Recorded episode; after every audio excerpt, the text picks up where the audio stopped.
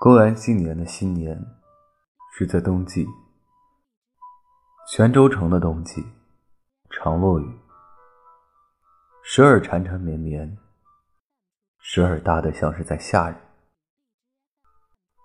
记忆中冬日里好像没有多少好天气，除了衣着上，这东南的小城不分四季。其实雨是挺烦人的，淅淅沥沥，或噼噼啪啪。关着窗，闷得喘不过气。雨打在窗上，如同隔靴搔痒。开窗透气，又多少会飘些碎雨滴进来。沾湿窗台前的一小片书桌。雨伞在有些情况下还是靠不住，护不住腿脚。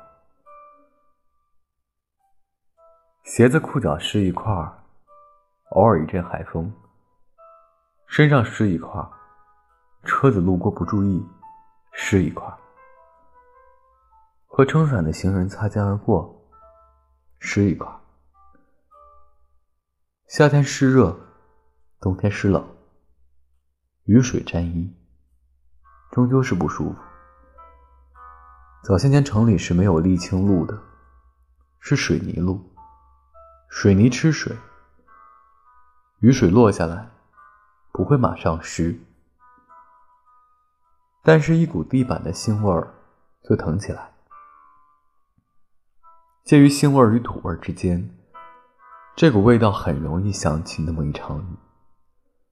那会儿该是小学，临近下午放学，同桌跟我说，坐在我后桌的女生，下午要去接她在上幼儿园的妹妹。同桌决定护送她。她去幼儿园的路上，刚好与我顺道。下午约我一块儿走，好巧不巧，放学前四十分钟，天上还是蓝。蓝底白边的，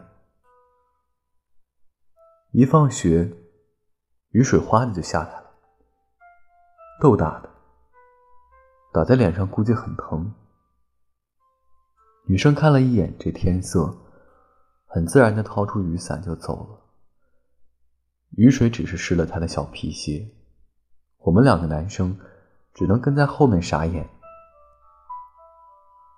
然后在女孩快要离开视线的时候，同桌扯着我就往水幕里跑。好在闽南的房子门口都能跳出来一截，我们只是淋湿了头和肩。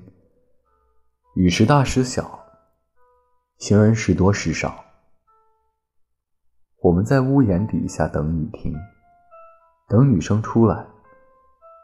同桌时不时往幼儿园里边看。那眼神看着有点奇怪，现在想来似乎可以套上“情窦初开”这个词。不一会儿，女生带着妹妹出来，上了公车，走了。然而雨还是没有停的意思。同桌突然就跑进雨里，淋了一身湿。他回过头的时候在傻笑。他全身湿的差不多都透了。把我也拖进雨里，在雨中跟他拉扯了一会儿，毫无悬念的也湿透，于是只能生无可恋的淋雨。心想，还好今天书包里的书放的不多。正当我们淋够了雨要回家，雨骤然停住，乌云积息间也腻了。那股沁人心脾的味道塞满了鼻子。现在想来，每个人心里都应该有这么场雨。